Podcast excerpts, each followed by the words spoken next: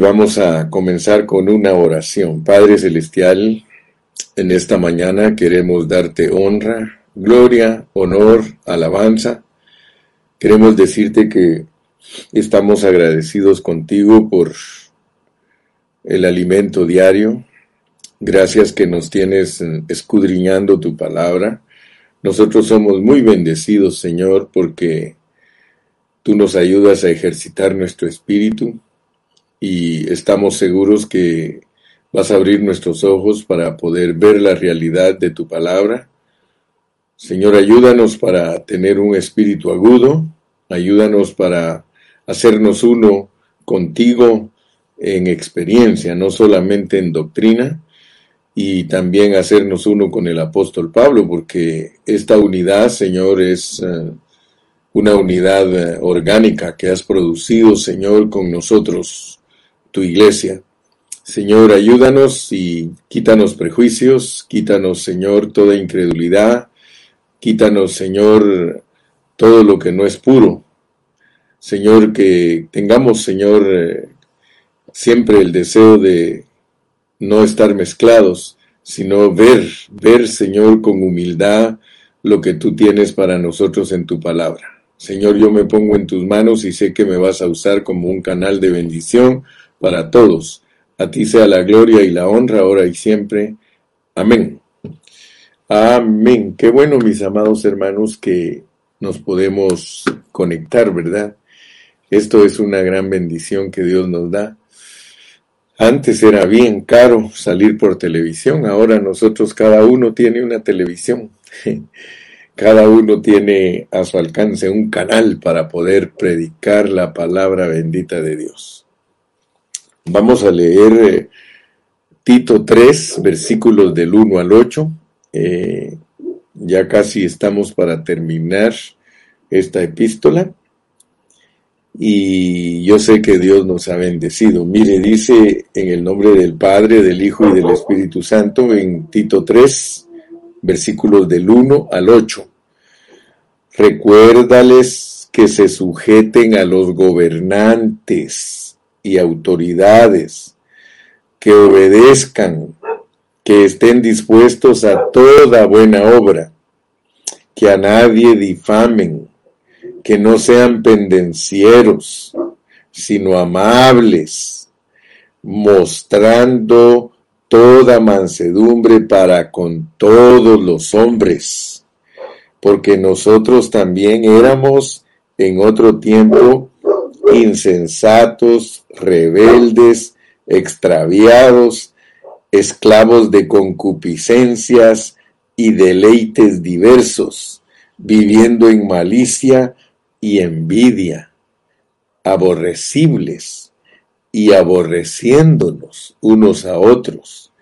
Pero cuando se manifestó la bondad de Dios, nuestro Salvador, y su amor para con los hombres, nos salvó no por obras de justicia que nosotros hubiéramos hecho, sino por su misericordia, por el lavamiento de la regeneración y por la renovación en el Espíritu Santo, el cual derramó en nosotros abundantemente por Jesucristo nuestro Salvador, para que, justificados por su gracia, viniésemos a ser herederos conforme a la esperanza de la vida eterna.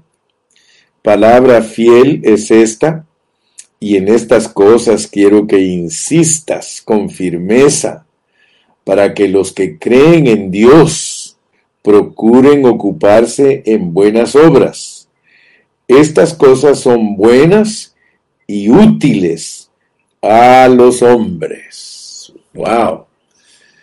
Yo al leer esta palabra, hermanos, me quedo admirado de la manera en que el apóstol San Pablo pensaba. Nosotros debemos de darnos cuenta que cuando el apóstol Pablo escribió eh, todos estos conceptos básicos para la iglesia. El hermano estaba preocupado. Él sabía que la iglesia se había degradado y entonces él escribió conceptos que son determinantes, son determinantes porque él trata de corregir la deficiencia que había en las iglesias y entonces eh, él nos muestra una profunda preocupación. A nosotros nos debe de impresionar eso, porque cuando él empieza a escribir Tito, nosotros al leer cuidadosamente, nosotros captamos que lo que lo, lo que lo preocupaba a él era la iglesia. La iglesia. Fíjese que en el versículo 5 dice, por esta causa te dejé en Creta, para que corrigieses lo deficiente y establecieses ancianos en cada ciudad, así como yo te mandé. Entonces ahí nosotros nos damos cuenta que él estaba preocupado de que la iglesia se condujera en una forma apropiada. Y quiero que noten que le dice que establezca ancianos para que se corrija algo que estaba sucediendo. O sea que los ancianos los puso Pablo o, le dijo a Timoteo, a Tito, que los pusiera para que hubiera orden en la iglesia, para que la iglesia se administrara correctamente, ¿verdad? O sea que había que eliminar las enseñanzas diferentes.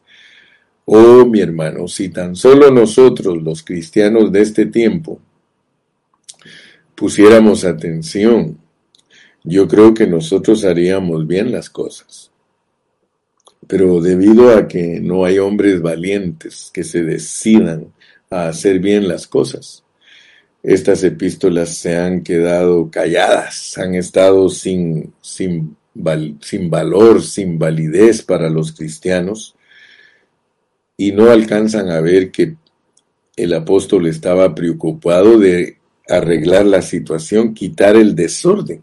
O sea que el capítulo 1 nos muestra claramente que la carga de Pablo era corregir los errores de la iglesia. Especialmente se habían apartado la economía de Dios. Se habían apartado de una pureza del hablar de los apóstoles a doctrinas y a enseñanzas diversas y ya no se ya no se, se cumplió el cometido o sea que había un un cometido, había algo que cumplir. Y era el deseo del corazón de Dios, hermano. Solo imagínese usted, hermano, el deseo del corazón de Dios estaba frustrado. Porque el deseo del corazón de Dios vino a través del apóstol Pablo. Nosotros podemos leer los evangelios, hermano. Podemos leer Mateo, Marcos, Lucas, Juan y el libro de los Hechos. Pero si nosotros no leemos de Romanos a Hebreos, nosotros no entendemos la explicación de los primeros cinco libros de la Biblia, del Nuevo Testamento. Haga caso y cuenta, así como los primeros cinco libros de la Biblia, Génesis, Éxodo, Levítico, Números y Deuteronomio, son tan importantes para entender toda la verdad que está escondida en ellos, Imagínese usted cuán importantes son para nosotros los cristianos del Nuevo Testamento Mateo, Marcos, Lucas, Juan y Hechos. Esos cinco nos, nos presentan la base de todo lo que Cristo hizo cuando estuvo aquí en la tierra y resucitó. Esos son la base. Si usted no entiende esos cinco libros, entonces usted no va a poder explicarlos usando Romanos hasta Apocalipsis. Porque la realidad es que Romanos hasta Apocalipsis son las herramientas que sirven para explicar lo que el Señor efectuó en tres años y medio. Eso es tremendo, hermano. En tres años y medio Él cumplió un ministerio, murió en la cruz y resucitó. Y solo para explicar eso se necesita desde Romanos hasta Apocalipsis. Entonces solo dése cuenta usted pues cuán importante es el apóstol San Pablo, porque él cuando escribe estas epístolas, entonces él quiere que ese desorden en el cual la iglesia cayó sea corregido. Yo no necesito ser erudito ni necesito ser una persona eh, preparada intelectualmente para entender por esta causa te dejé en Creta para que corrigieses lo deficiente. Así que Tito es para corregir cosas deficientes en las iglesias. Ok, entonces, después que nosotros vemos que Pablo tenía una todo el capítulo 1 se refiere a la iglesia, en el capítulo 2 nosotros encontramos que el Señor nos quiere mostrar una vida ordenada. En el capítulo 2 nos habla de cómo se vive, se vive una vida ordenada. Fíjate pues, de la carga de la iglesia, todo el capítulo 1 se pasa al capítulo 2 con la carga de que nosotros vivamos una vida ordenada y para ello usa a la familia. La familia, o sea que nos presenta la familia, nos presenta a los ancianos, a las ancianas, a las mujeres jóvenes, a los maridos, a los hijos. Así que con toda claridad puedes ver que la carga del apóstol es una carga, ahorita te voy a decir, no es una carga doble ni triple, sino una carga cuádruple.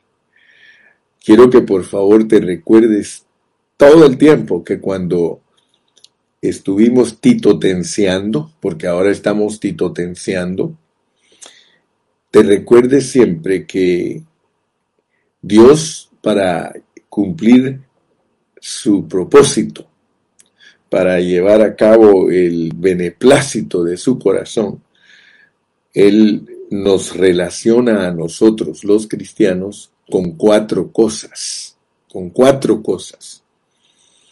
Por eso te dije, la primera es la iglesia y está como número uno porque para nosotros los cristianos lo más importante es la iglesia. Pero eso no quiere decir que no nos traigan a poner los pies sobre la tierra con la familia. Y luego, después de la familia, ayer te estuve diciendo que en el versículo 9 dice, exhorta a los esclavos a que se sujeten a sus amos, que agraden en todo, que no sean respondones, no defraudando, sino mostrándose fieles en todo, para que en todo adornen la doctrina de Dios nuestro Salvador. Entonces, la iglesia, la familia, y ahora la relación social, el sistema social. O sea que Pablo, no creas que escribió esto sin tener en su pensamiento algo profundo y que Dios es el que quiere que lo... que Dios quiere que veas cómo está escrito Tito. Dios quiere que tú cuando leas Tito te des cuenta que aquí hay cuatro cosas Aquí está la iglesia, la familia, los esclavos, y te dije ayer que nosotros debemos asustarnos, impresionarnos, de por qué Pablo, cuando habló de los esclavos, él dijo que se sujetaran a sus amos. Y por eso ayer te, te dije que Pablo no, no es un reformador social. Muchos hermanos les gustan las reformas sociales. Y escúchame bien, mi hermano, porque yo no soy un predicador que estoy aquí para entretenerte, ni para jugar contigo, ni para darte caramelos. No, mi hermanito. Yo estoy aquí para que Dios te dé una mente sobria respecto a su palabra. Porque, hermano, discúlpame, pero yo te quiero decir algo. Y es de que muchos hermanos les gustan las reformas sociales. Están preocupados de la corrupción. Pero Pablo no estaba preocupado por la corrupción. Él estaba preocupado por la iglesia. Fíjate que si Dios te abre tus ojos, yo sé que muchos de ustedes que me están escuchando, algunos tienen un corazón para la sociedad. Y por eso muchos hermanos dicen, es que la iglesia tiene que ayudar a, a la comunidad y la iglesia tiene que ocuparse de la comunidad y a veces están tan preocupados de que por qué hay homosexualismo, por qué hay lesbianismo, por qué hay violencia, porque fíjate, muchos hermanos están preocupados de eso, ya aparecen hasta testigos de Jehová. Fíjate que los testigos de Jehová, porque yo muchas veces les he abierto la puerta para solo para ver qué dicen. Ellos lo primero que te preguntan, tienen una forma de entrarle a la gente. Amigo, ¿se ha puesto usted a pensar cómo sería este mundo sin violencia, sin abuso de niños? ¿Cómo fuera este mundo sin, sin homosexualidad? ¿Cómo sería este mundo sin lesbianismo, sin prostitución, sin ladronismo? Hermano, eh, así le preguntan y sería muy bonito. Ah, pues yo le traigo las buenas nuevas.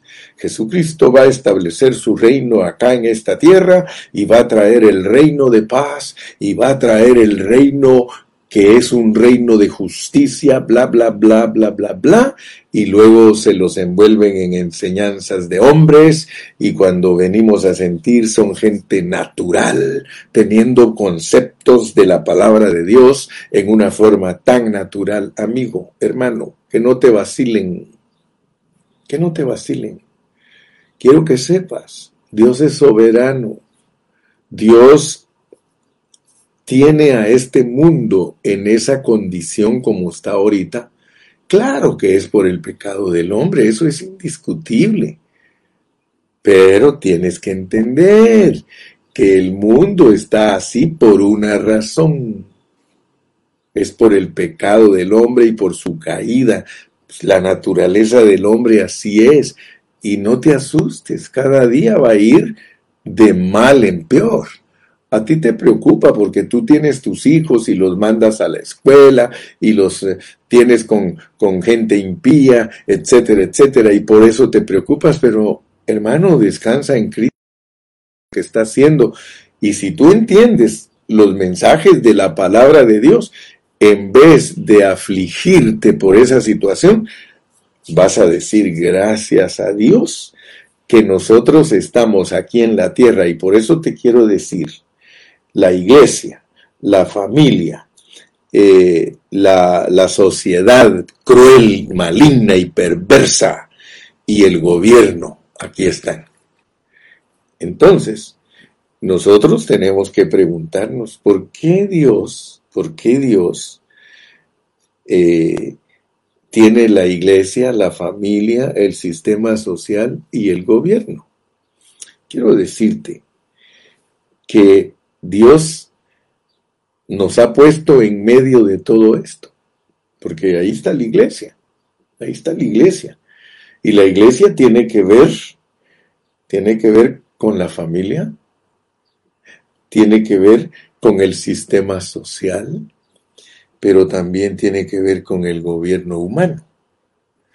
Dicho en otras palabras, lo que Dios se ha propuesto en su corazón lo quiere lograr a través de el roce, a través de, eh, como le dijera mi hermano, a través de estar nosotros aquí conectados con esas cosas.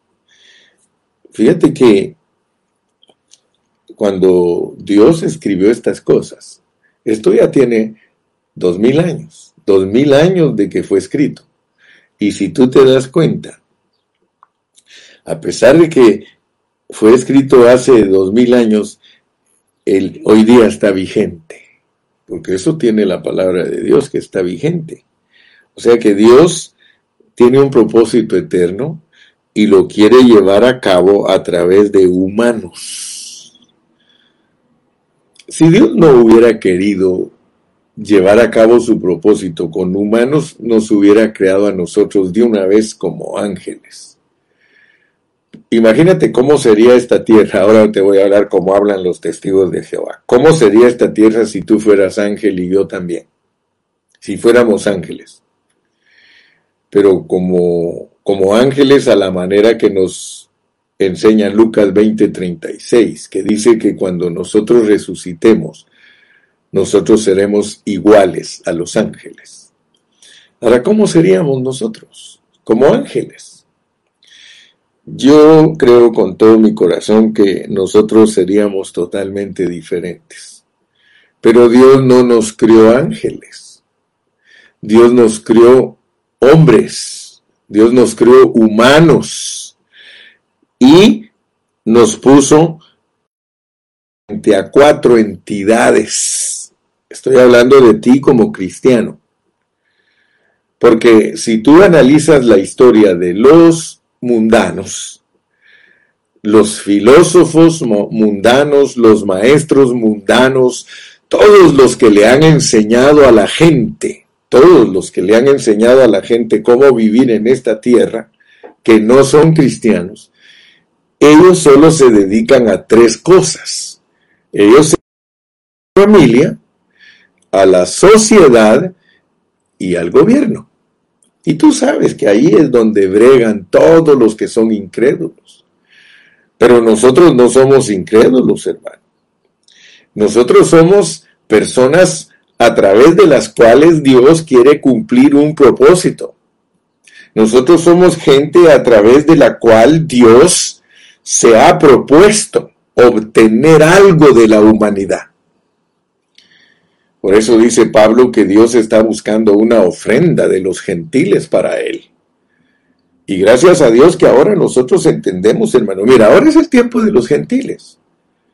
O sea que nosotros vamos por turno. Si tú notas, en Europa, en esa parte del mundo, Dios les dio oportunidad a muchos. Ellos no quisieron, el Evangelio se vino para Occidente. Tú solo mira la historia, cómo, cómo la maneja Dios. Y ahora Occidente tiene la oportunidad de servirle a Dios porque Dios está buscando una ofrenda entre los gentiles. Pero nota algo, nota algo bien tremendo. Y yo le doy gracias a Dios. ¿Con quiénes es los que Dios está tratando más fuertemente respecto a sus tratos divinos? Con todos los hispanos. Ahorita es la oportunidad de los hispanos, hermano, porque entre los gentiles, escucha bien y dale gracias a Dios, entre los gentiles, los hispanos somos las naciones que más estamos ahorita empeñados en que Dios cumpla su propósito. Los postreros, hermano, serán primeros. Dale gracias a Dios, hermano.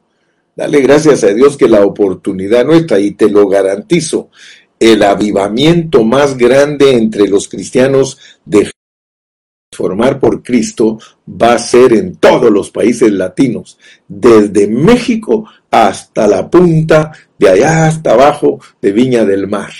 Aleluya. Dale gracias a Dios, mi hermano, que Dios está tratando, pero ¿cómo ha tratado Dios con nosotros? Yo te, te digo, hermano, ha sido bonito el trato de Dios entre nosotros. ¿Cómo vive Guatemala? cómo vive El Salvador, cómo vive Honduras, hermano, cómo vive Ecuador, cómo viven esos países de allá donde la gente, hermano, tiene violencia y tiene maldad y tiene, hermano, eh, una sociedad corrupta, hermano. Entonces quiero que entiendas, pues, que el mensaje sigue siendo el mismo. En medio del pantano, en medio del lodo, nacen los lirios. Aleluya. Yo espero que Dios abra tu entendimiento, hermano, porque si Dios no abre tu entendimiento, tú no vas a saber qué es lo que Dios está haciendo. Y por eso les dije que para entender lo que Dios está haciendo, te tienes que meter a la mente de Dios. Oh, yo le doy gracias y le digo, Señor, gracias porque tú, Señor eterno, tienes misericordia de nosotros, hermano. Y Dios desea su iglesia Dios desea su cuerpo. Dios está preparándose una gloriosa a partir de la raza humana. Y por eso es que en el libro de Tito, en el libro de Tito, ahí se habla primeramente de la iglesia. ¡Wow! You have to be grateful to God because you are part of the church. ¿Te puedes imaginar lo que es la iglesia para Dios, hermano? Yo cuando leo digo, wow, este Pablo sí que fue bendecido por Dios. En Tito, todo el capítulo 1 es para que entendamos que la iglesia debe de ser visitada por Dios por medio de su palabra en este tiempo tan duro, porque el tiempo es duro y cada día que se acerca más su venida, la corrupción es peor, hermano. Entonces, ¿cómo me van a impactar a mí diciéndome que el mundo se va a arreglar? ¿Para qué me voy a ocupar yo en asuntos proféticos si de nada me va a servir si hoy, si hoy no cumplo lo que dice aquí? Y ayer lo leí en el 2.11, porque la gracia de Dios se ha manifestado para salvación a todos los hombres, enseñándonos. La gracia enseña, hermano, porque la gracia es una persona y, es la unción que está dentro de nosotros. Ella nos enseña que renunciando a la impiedad, renunciando a la impiedad, y solo es por gracia, hermano. Si Dios no quiere, tú no renuncias a la impiedad si Dios no te toma en cuenta a ti, no puedes renunciar a la impiedad, porque Dios es el que inclina el corazón de las personas para un lado o para el otro, de acuerdo a su amor hacia Él. Si yo no amo a Dios lo suficiente, me voy a ir olvidando que Dios puede tener misericordia y piedad de mí para enseñarme cómo se huye de la impiedad y de los deseos mundanos. Hermano, estamos presos, estamos enlazados, hermano, y es lo que muchos no entienden. Estamos enlazados. Este asunto de Dios es si Él quiere. Si Él quiere. Escucha bien. Yo he escrito mucho y yo te he puesto, hermano, tener fe en Dios es que no creas en ti, porque muchos hermanos creen en ellos mismos. Yo al leer los artículos de muchos hermanos, eh, perdóname hermano, pero me da ganas de vomitar. Hay muchos hermanos que se, se, atreven a escribir cosas y no están tocando el propósito divino. Ellos no tienen ojos abiertos para ver la realidad. Ojalá que Dios abra tus ojos para que tú Dios puso toda la corrupción y toda la degradación para ver si tú estás interesado en salir de ella. Aquí no te importen los demás. La gente está preocupada por los demás y no se preocupa por sí misma. Quizá tú creas que soy egoísta, pero yo no estoy preocupado por los demás, yo estoy preocupado por mí y por su iglesia. A mí no me preocupa que el vecino incrédulo esté cada día más perdido. Yo tengo que vivir una vida para que él vea que yo soy diferente. Y eso predica mucho más que mis labios.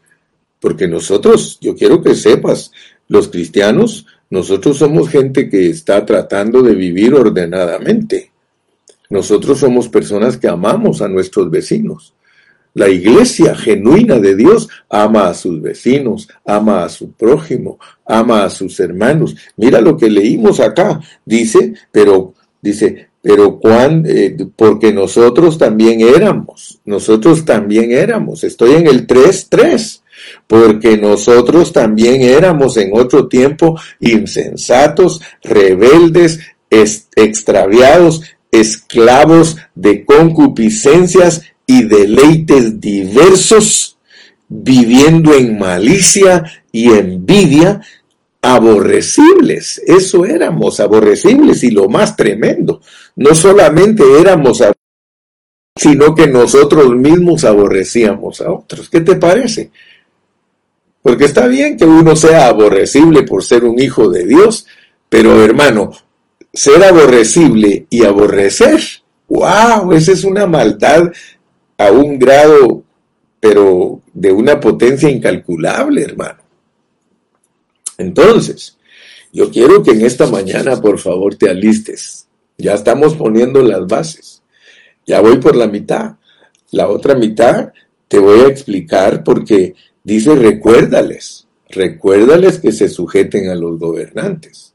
Hoy nos toca, ya hablé de la iglesia, ya hablé de la familia, ya hablé de la sociedad cruel en la que nosotros vivimos, porque nosotros vivimos en una sociedad cruel, pero, pero el apóstol no, no se exhibió como un reformador social, si, si, nosotros no tenemos cuidado, eso vamos a andar buscando reformadores sociales, vamos a anhelar que la gente sea buena. Hermanos, si la gente que ya Dios destinó para que se pierda, se va a perder y sirve para apretarnos a nosotros.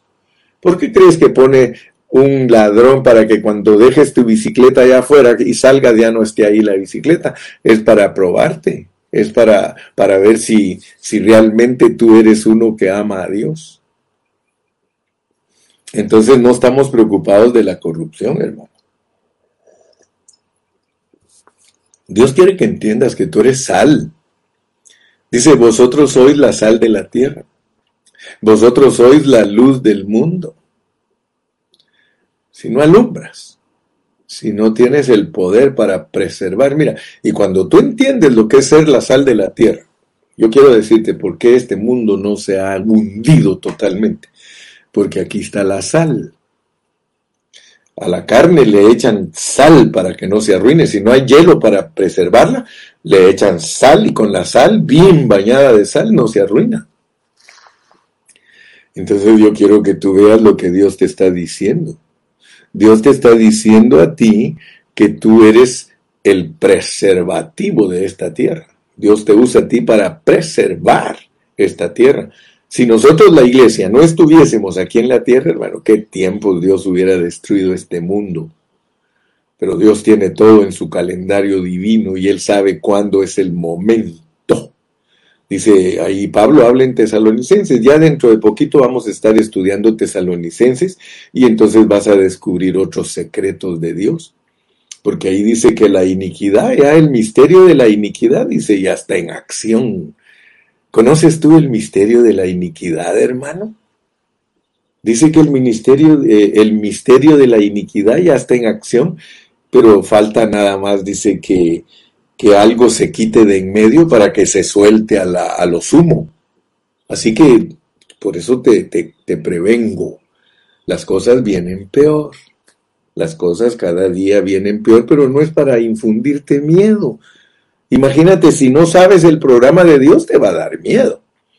Pero si tú sabes el programa de Dios, tú dependes de Dios totalmente. Y entonces estás tranquilo. Entonces te dice, estad quietos, sentados, estáos quietos. Yo me encargo de todo. Hermano, yo le doy gracias a Dios. Yo sirvo a un Dios que se va a encargar de todo. Se va a encargar de mí. La gente está preocupada, ya no va a haber comida, el dinero ya no va a valer nada. Y miren, están tan preocupados por eso, hermano. A ti te debe de preocupar algo más, que te preocupe que eres la iglesia, que te preocupe que necesitas tener una manera adecuada para conducirte con tu familia. Eso es lo que te tiene que preocupar cómo te conduces con tu familia, porque si no hay iglesia apropiada, no hay familia apropiada. Y si no hay familia apropiada, no hay iglesia apropiada. ¿Por qué no te preocupas de que tus hijos sean hombres y mujeres que Dios les abre sus ojos para entender los tratos que está teniendo contigo y conmigo Eso es lo que debemos proyectar para nuestros hijos. No que los dejes jugar todo el día Nintendo. Hay hermanos que están tan conformes que sus hijos pasan horas de horas en esos aparatitos en vez de tener estrategias para poderlos conquistar, hermano, porque esos niños necesitan ser conquistados por ti, hermano. Esos niños no saben nada, hermano. Esos niños son unos diablitos en potencia. Esos son unos diablitos que te están creciendo allí, que si no tienes cuidado, Dios te va a lijar duro con ellos. Hermano, despierta, despierta. ¿Cómo es posible que tú toleres a tus hijos horas de horas en la televisión y en el teléfono y no les pongas disciplinas y no sepas cómo distribuirles sus días con sus tareas y con sus trabajos? ¿No hay familia correcta? ¿Cómo va a haber iglesia correcta? ¿No hay iglesia correcta? ¿Cómo va a haber familia correcta? Imposible. Si tú no trabajas, si tú no colaboras con Dios, esto se vuelve un círculo vicioso, esto se vuelve un palabrerío. Los abuelos, los abuelos no debemos ser complacientes. Ciertamente que nosotros los abuelos nos graduamos con nuestros nietos, pero tampoco debemos dejarlos hacer lo que ellos quieran. Yo estoy de acuerdo, hermano, nosotros tenemos que amar a nuestros nietos. Yo amo a mis nietos y los complazco en algunas cosas, pero siempre les digo, hey, usted tiene que obedecer, usted tiene que hacer esto, y se enojan conmigo.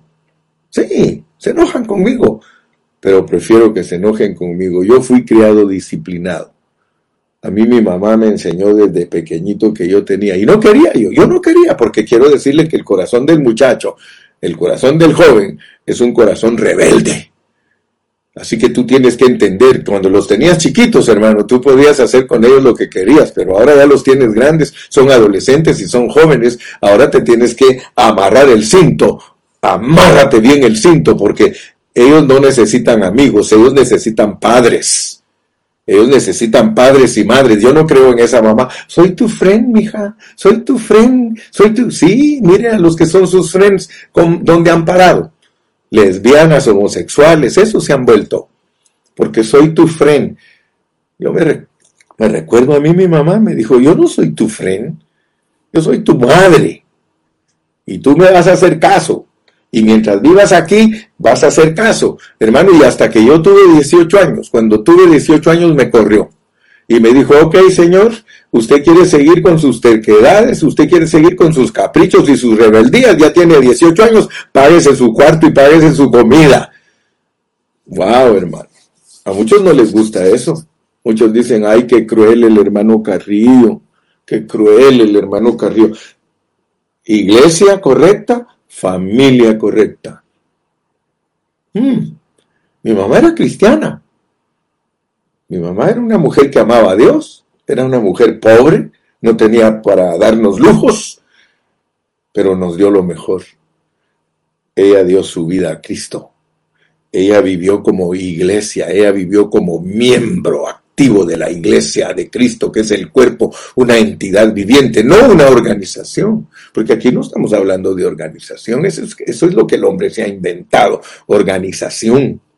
Pero la realidad de la iglesia, hermano, la realidad de la iglesia es que tiene la vida divina y que es una humanidad con divinidad. Solo mire lo que le estoy hablando. La iglesia es la mezcla de la humanidad con la divinidad. Y por eso Dios quiere, al, habernos, al, habernos, al habernos dado esa vida, Él nos está pidiendo que vivamos por esa vida.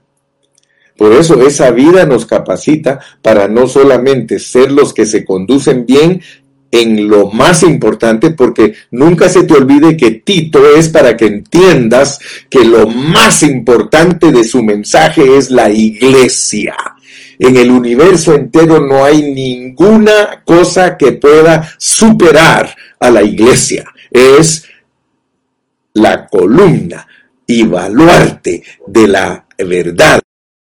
Casa del Dios viviente. La casa del Dios viviente. Solo imagínate lo que somos nosotros. Somos la casa de Dios, somos donde vive Dios. Eso no es cualquier cosa, hermano. Y por eso Pablo le dijo a Tito, Tito, Tito, corrige, corrige, corrige las deficiencias. Se supone que debemos de ser una entidad íntegra, una entidad, hermano, que es el testimonio de Jesucristo, una entidad que busca cómo vivir bajo la norma más elevada. Por eso, si vivimos bajo la norma más elevada que es la vida de Cristo, entonces nosotros tenemos ya el primer paso corregido, que es una iglesia sujeta a una norma de vida elevada y entonces no vamos a tener problemas con los hermanos. Vamos a saber lo que son nuestros hermanos y nosotros, miembros los unos de los otros, no vamos a andar peleando, no vamos a andar ensoberbecidos, no vamos a andar presumiendo, sino que vamos a andar en temor, cómo agradarnos los unos a los otros, porque la vida de Cristo está en nosotros. La norma más elevada es la vida de Cristo. De nada nos sirve ser humanos correctos si la vida de Dios que ha sido agregada en nosotros no es vivida. Eso es vivir bajo la norma más elevada y es vivir la vida de Cristo. Y eso va a producir una iglesia correcta una iglesia apropiada, una iglesia que es el testimonio de Cristo. Y si eso lo llevamos al hogar, entonces vamos a tener una familia sana, una familia que no esté enferma, hijos sanos, hijos que no están siempre buscando el pecado, porque a veces tenemos hijitos de 12, 13 años que ellos ya están solo buscando el pecado, solo buscando el pecado, y nosotros viviendo sin ayudarlos. Ellos necesitan tu ayuda como padre, ellos necesitan tu ayuda. Iglesia apropiada, apropiada. Y entonces estás capacitado para salir a la sociedad. Ya sabes lo que vas a encontrar en la sociedad. En la sociedad lo que vas a encontrar es que, ahorita están tratando de que tu hijo vea normal que un hombre se case con otro hombre.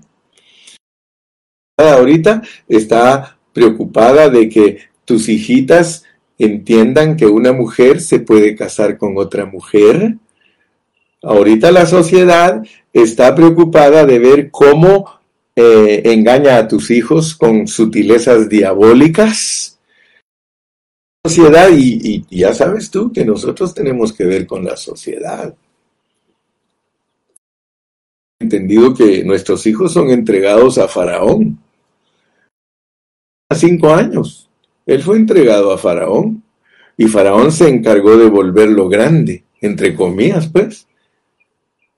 ¿Y qué le pasó a, qué le pasó a Moisés? Moisés, cinco añitos lo tuvo su mamá y en esos cinco añitos aprendió a inyectarle, a ponerle la vacuna, a ponerle el antídoto.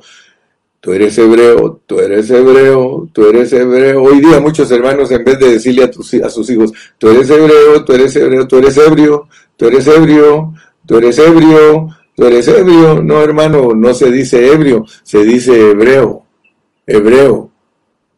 Enséñele a sus hijos que son hebreos, hermano. Hebreos espirituales, por supuesto, porque no somos judíos, somos gentiles.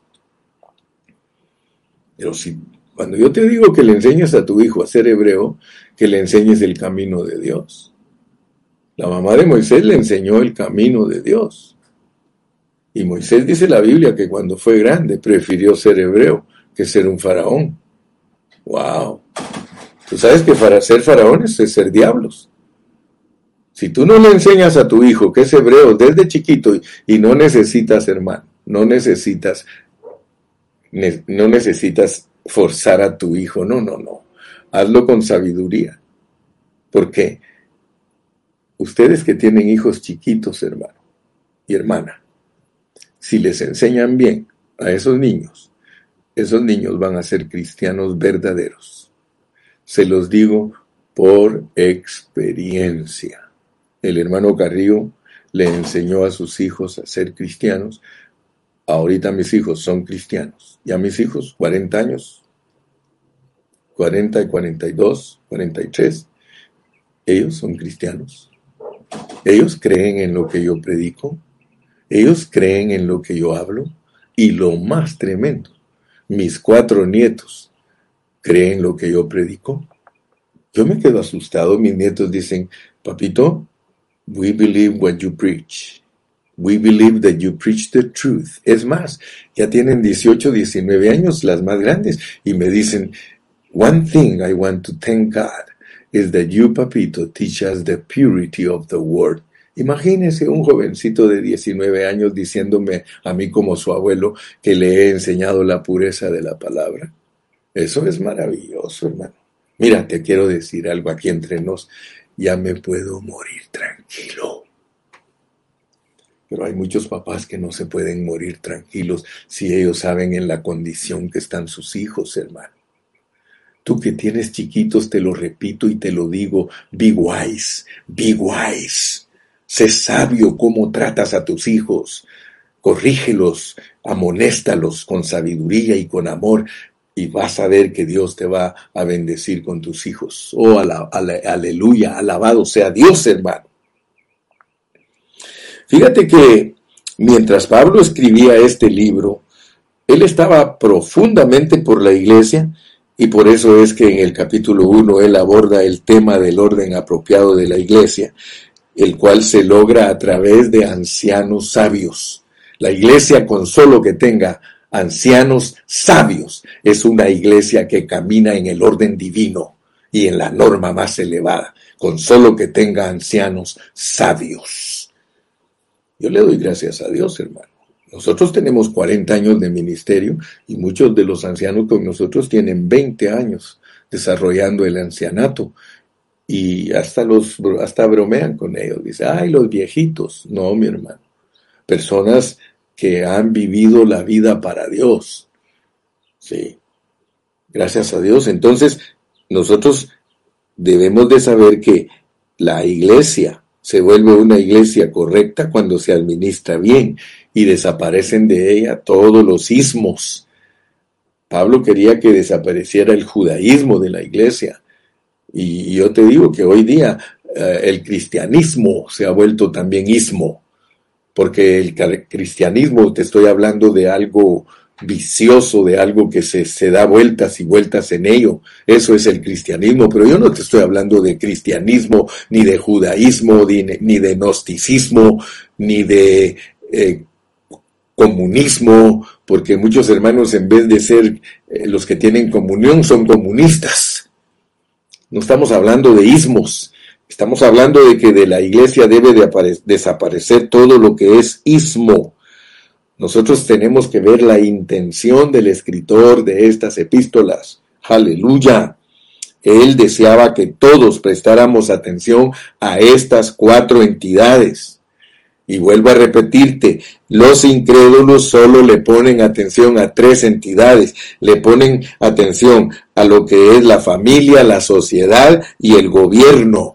Incluso todos los maestros que no son cristianos le hacen énfasis a eso. Gloria a Dios que tú eres cristiano y Dios no te mandó a que tú hagas énfasis, hermano, en la familia, en el, en la, en, el, en la sociedad cruel ni en el gobierno, sino que te ha mandado en la iglesia, porque segurísimo, segurísimo que si nosotros entendemos lo que es la iglesia, nosotros al rozarnos, al estar teniendo contacto con la familia, con la sociedad cruel y con el gobierno, nosotros nos vamos a conducir en la forma correcta.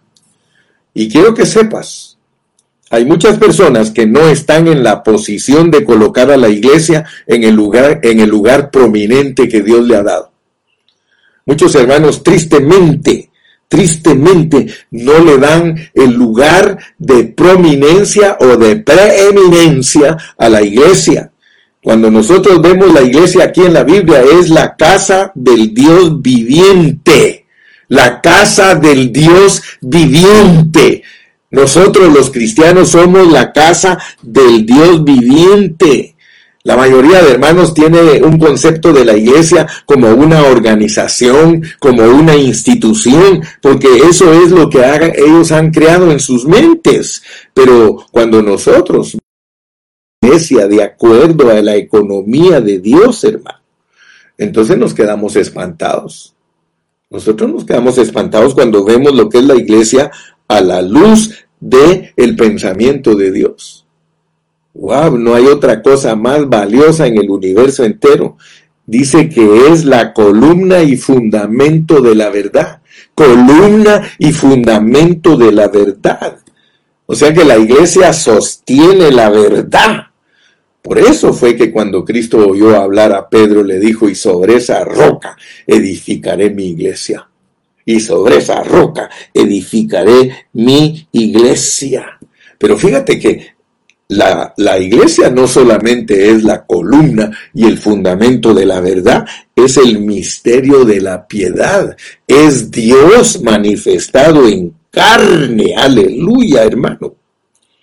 Eso no es una organización. ¿Cómo vas a creer que Dios manifestado en carne es una organización? No, mi amigo, entonces no se te olvide pues que esto está conectado con nosotros los creyentes. Aleluya.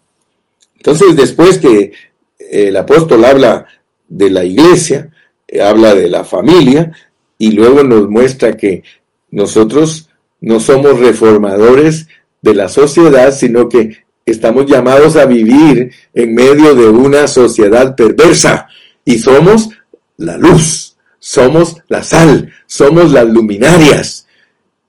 Pero ¿qué pasa con muchos cristianos? Viven de la misma manera que viven los impíos. Van a la iglesia, pero hacen las mismas cosas que hacen los que, que no van a la iglesia. O pongámoslo más particularmente para no contradecirnos. Van a la iglesia, pero no experimentan la iglesia. Por eso nos debemos de asustar lo que dice Isaías. Isaías dice, este pueblo de labios me honra. O sea que, hermanos, sí, sí lo están honrando, cantan al Señor, hablan del Señor, pero en un descuido resultan haciendo las cosas que no debe de hacer una vida que está en la más alta norma. Tienes a Cristo contigo. Tienes que estar entonces exhibiendo. La iglesia es una cabeza y un cuerpo. La iglesia es una cabeza y un cuerpo.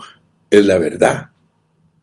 O sea que no hay otra. No tenemos otra alternativa. La iglesia es la verdad y la verdad es un cuerpo. Es una cabeza con un cuerpo. Esa es la verdad.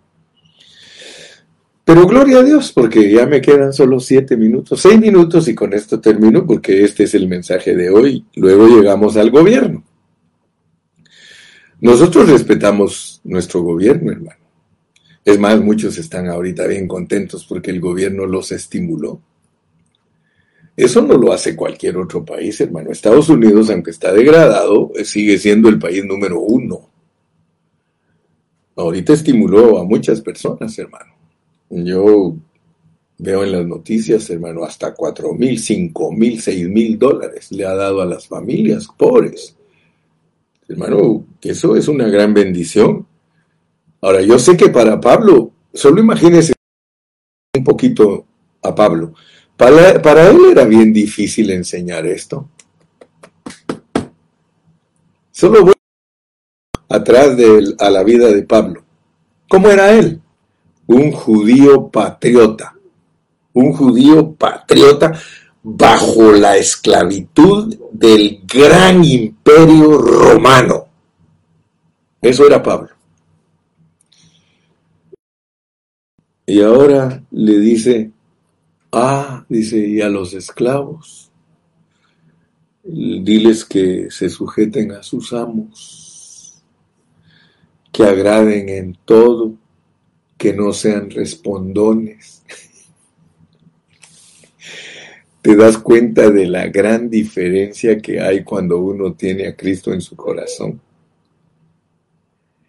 Cuando Pablo no tenía a Cristo en su corazón, él era un hombre natural, religioso, honrando a Dios con los labios. Pero cuando Cristo entró en él, hermano, se volvió un hombre espiritual. ¿Sabe qué descubrió él, verdad? Él descubrió que a él no lo mandaron a cambiar el pensamiento social. A él lo mandaron a predicar la sana enseñanza. La sana enseñanza, la sana doctrina, la fe sana, las sanas palabras. ¿Qué te parece que Pablo dice que es sano, porque él dice aquí palabra sana, decirle al esclavo que se sujete. Palabra sana. Sin embargo, palabra enferma es, no, no tienes que estar en esclavitud. Vamos a protestar. Mañana vamos a hacer un rally. Mañana vamos a salir 500 personas con rótulos que estamos hastiados de la sociedad, que estamos hastiados de que se manejen las cosas de esta manera. Forget it, baby. Forget it. Dios no te quiere a ti protestando. Yo me imagino y, digo, ¿cómo hubiese sido el libro de los hechos si nos registrara? Y cada uno tomó su pancarta y cada uno tomó su rótulo y los discípulos protestaron en contra de la maldad y la violencia. Ellos sabían que tenían una vida dentro de ellos que los capacitaba para ser victoriosos en la iglesia, victoriosos con su familia, victoriosos ante la sociedad putrefacta y victoriosos ante los gobiernos injustos. ¿Qué más quieres, hermano? Ya comiste, ya comiste hoy. Terminemos leyendo Romanos 13 porque ahí vas a entender a Pablo. Romanos capítulo 13. Qué bonito hermano, qué lindo es esto. Dios te está capacitando y te está preparando para los días malos que vienen. Para los días malos que vienen. Mira, sométase toda persona a las autoridades superiores porque no hay autoridad sino de parte de Dios. ¿Te das cuenta? Y las que hay por Dios han sido establecidas. Todos los gobiernos, hermano, los ha establecido Dios. Hay mucha gente que está triste porque no quedó Trump, hermano. Oh, algunos todavía. Ojalá regrese Trompito. Ojalá regrese y que, y que gobierne otros cuatro años. Mira, si Dios quiere que regrese Trompito, va a regresar. Pero si Dios ya no lo quiere, Él no. Ahorita Él quiere a Biden y algunos que se muera ese viejito. Ay, se cayó al subir el avión. De seguro ya lo está atacando la enfermedad. Muchos gozándose, hermano. No te preocupes de eso. Nosotros somos probados a través de cuatro cosas. La iglesia, más bien dicho de tres, no, de cuatro, porque también somos probados con los hermanos. La iglesia es probada por la iglesia, por la familia, por la sociedad y por el gobierno, pero aquí dice que nos sometamos porque todos los gobiernos, aunque sean corruptos, Dios es el que los ha puesto. ¿Para qué? Para que nosotros con una vida bien elevada, sepamos cómo conducirnos con ellos. De modo que quien se opone a la autoridad, a lo Dios resiste, está bien claro, hermano, está tan clarísima la soberanía de Dios, pero muchos no la quieren entender. Muchos siempre son los sorditos, siempre son los cieguitos. Muchos hermanos, aleluya, no quieren entender. Dice Abraham, Dios es nuestro presidente por los siglos de los siglos. Sí, Él es nuestro rey. Él es el rey de reyes. Él es el señor de señores. Él es el, el, el jefe de jefes. Él es el maravilloso de los maravillosos. Él es el omnipotente, el omnisciente, el omnipresente. Él es nuestro rey. Aprende a respetarlo. Lo que Él hace está bien hecho. Yo no estoy preocupado que dentro de poco va a manifestar al anticristo, que es la encarnación misma del diablo. Porque muchos dicen, ay hermano, pero entonces nosotros cómo nos vamos a sujetar a los gobiernos humanos. Tú ya sabes cómo es la historia, tienes que tomar nada más el ejemplo de la vida que tienes dentro de ti. ¿Cómo actuó Cristo con sus discípulos? ¿Cómo actuó con su familia? ¿Cómo actuó ante los males de la sociedad? ¿Y cómo actuó ante el gobierno? ¿Quién mató a Cristo? El imperio romano con la ayuda de la religión. ¿Quién va a matar a los cristianos? El hombre que tome el poder va a ser un, va a ser un imperio. Va a ser un imperio. O sea que el anticristo va a ser un imperio que va a matar a todos los que digan que son de Dios. A todos. Él no va a hacer excepción. Él, cuando llegue el momento que Él va a actuar y que tome el poder, dice la Biblia que el poder lo va a recibir de Dios para atormentar a los judíos y a la iglesia. Hermano Carrillo, entonces yo ya no quiero servir a Dios. Hermano, ahora es el tiempo de salvación. Voy a terminar leyéndote Tito. Regrésate a Tito y con eso ya terminé porque ya me llevé la hora. Solo hay una manera de escapar de todos los juicios que vienen a esta tierra. Solo hay una manera.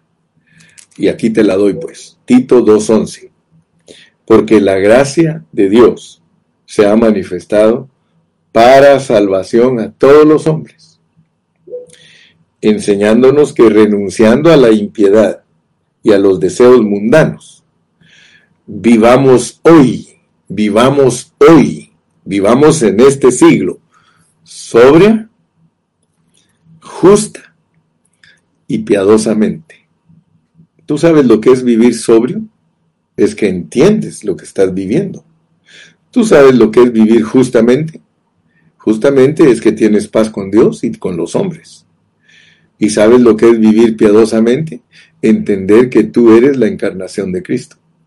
Por tanto, tu vida debe ser vivida en la más alta norma de expresión humana. Dios te bendiga.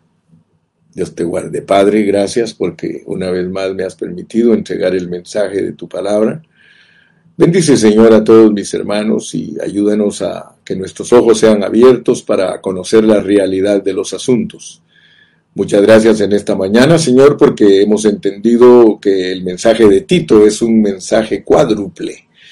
Es un mensaje en el cual nosotros estamos conectados en cuatro, cuatro entidades Señor, bendice a todos mis hermanos y muchas gracias. En el nombre de Jesús te doy gracias. Amén y amén.